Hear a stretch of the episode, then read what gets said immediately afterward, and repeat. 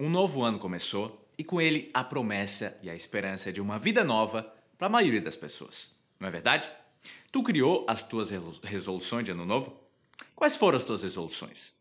Talvez tu tenha dito que esse ano tu quer emagrecer, comer alimentos mais saudáveis, parar de procrastinar, melhorar a tua capacidade de concentração e as tuas habilidades emocionais, conhecer novas pessoas, se tornar mais ativo fisicamente, ser mais confiante e arriscar mais, ter experiências novas, ganhar mais dinheiro, ser mais gentil, reduzir o estresse, parar de fumar, ler mais, assistir menos televisão, ser mais feliz, dormir mais e melhor, encontrar um novo amor, acabar com as dívidas, transformar um hobby em uma profissão, viajar mais, beber menos, cuidar da saúde mental, ser mais organizado, passar mais tempo com a família e com os amigos, aprender um novo idioma, adotar um animal de estimação, se envolver em um projeto social, aprender a cozinhar, se reinventar, aprender a meditar, escutar mais músicas, gastar menos tempo nas redes sociais, começar a escrever, arrumar um novo emprego, abrir um negócio, deixar de ser tão crítico consigo mesmo,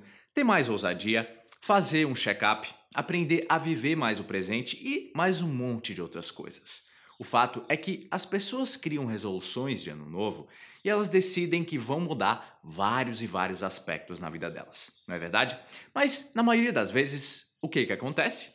Mesmo querendo realizar muitas coisas, repetidamente, ano após ano, poucas coisas mudam na vida das pessoas. Tu sabe por que, que isso acontece? Porque as pessoas, de modo geral, elas falam da boca para fora que elas vão fazer várias e várias coisas, mas elas não fazem uma coisa que é essencial para que elas de fato consigam realizar aquilo que elas querem. Tu sabe do que, que eu estou falando?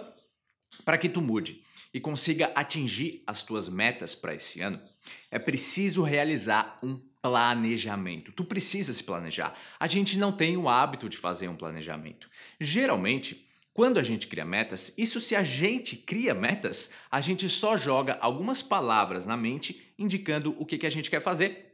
Mas isso é muito vago e gera poucos resultados. Um planejamento bem feito exige que tu coloque as tuas metas no papel com um prazo final para a realização delas, junto com um plano de ação para que tu consiga cumprir tudo aquilo que tu se propôs a cumprir. Então, se tu ainda não fez um planejamento, eu sugiro que tu planeje agora mesmo o ano que acabou de começar. É isso o que eu vou fazer hoje. Eu vou planejar passo por passo e detalhadamente todo o meu ano de realizações. Essa é uma pequena atitude que só leva algumas horas e que gera resultados para o teu ano inteiro e talvez até para a tua vida inteira. Então, pensa nisso. Pensa e planeja a tua vida para o próximo ano inteiro, abrangendo tudo aquilo que tu realmente quer realizar no início dessa nova década. Hoje é um dia para tu parar para se organizar. E para garantir de graça a tua cópia digital do livro As Sete Poderosas Crenças para Viver uma Vida Sem Limites, é só entrar agora, enquanto ainda dá tempo, em engrandece.com/livro.